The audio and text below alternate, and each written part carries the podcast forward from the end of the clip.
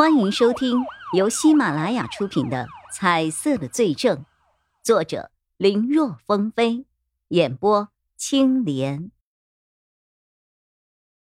曹永浩将这个事情告诉给了叶一辉和钟离也，让他们两个人当夜直接赶往市局去找钟立国报道。至于两人手上姚一新的肇事致人死亡案和招罪者有关的事情。曹永浩他会亲自接手。两人听到这个消息，都高兴的跳了起来。尤其是钟离眼，他是万万没有想到啊！其实曹永浩也没有办法，实在是手底下的人本来就不多，手上案子也不少，而且还要选择最最能够相信的，选来选去就只有他们两个人了。曹队，姚一新的案子 就不用了。叶一辉把整理好了相关证词证言都放到了桌上。嘿嘿姚一星他们都已经认罪了这是姚一新和他妻子还有钱金梅的供词。曹永浩看了一眼桌上的文件微微一愣随即笑了起来。呵呵呵呵呵呵呵呵呵你们两个这案子早弄好了是吧？啊看两人没有说话只是在那儿嘿嘿的傻笑曹永浩也笑了，当年他也做过这样的事情。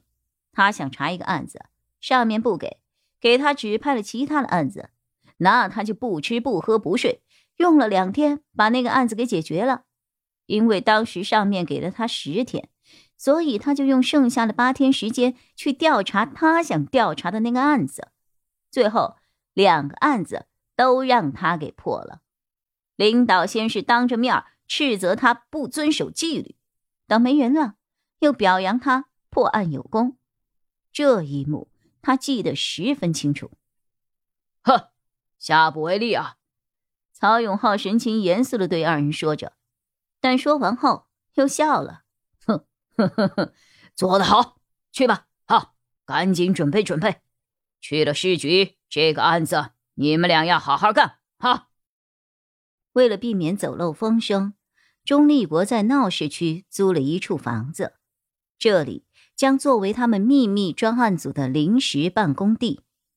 在经过各种人员的调配和安排之后，第二天晚上十一点，这个秘密小组的成员第一次在这儿开了碰头会。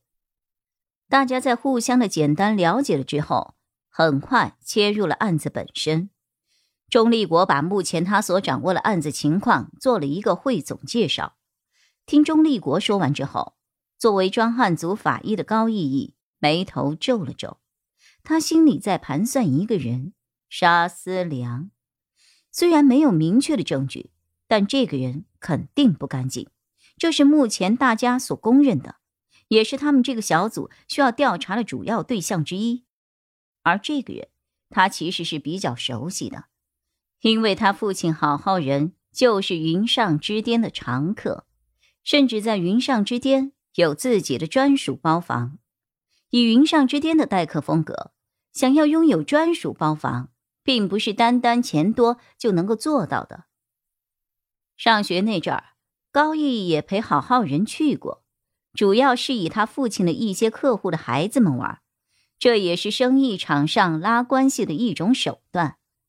这些同龄人绝大多数他并不喜欢，仗着有钱，一副六亲不认的样子。但其中一些有教养的，还是和他合得来，而且到现在还有联系，也是比较好的朋友。这个沙思良的问题，能不能通过父亲或者那些在云上之巅结识的小伙伴那儿打听一些什么呢？他想了想，把自己知道的事情。告诉给了钟立国，钟立国没有想到高毅毅还有这层关系，表示他可以去尝试尝试。调查就是这个样子，任何线索都不能放过，而且很多重要的线索往往就在看似不起眼的地方。好，我要说的都说完了，现在让孙伟策来跟你们说一说，他有一个新发现。孙伟策。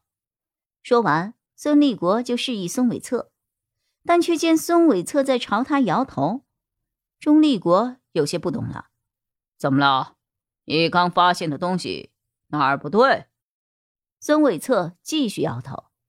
既然没有问题，那就说吧。现在是我们集思广益的时候，有什么发现就说，说不定就是我们需要调查的方向呢。孙伟策继续摇头，钟立国继续看着他。孙伟策不再摇头了，而是低头。钟立国的眉头皱得更深了。这小子他是了解的，是一个有什么就说什么的主。平日里虽然腼腆，可一谈到案子就不会有什么顾忌。今天这是怎么了？正当疑惑的时候，钟立国的手机响了。他低头一看，是孙伟策给他发的信息。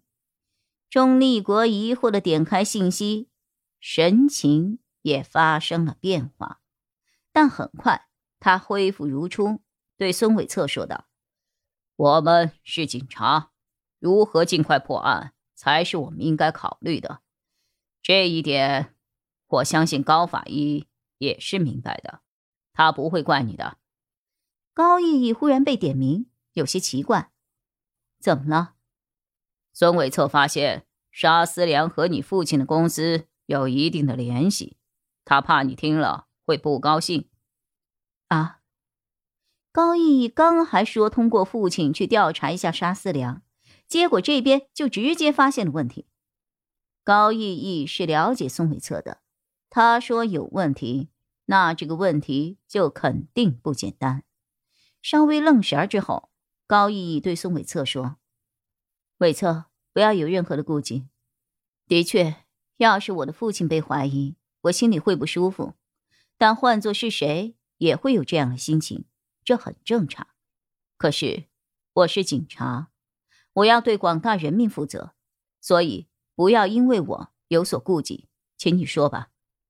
有了高毅毅的表态，孙伟策就像是吃了定心丸，走到大家面前，将他的电脑连上了投影仪，然后配合胸前挂着的那个显示屏，告诉大家他的发现。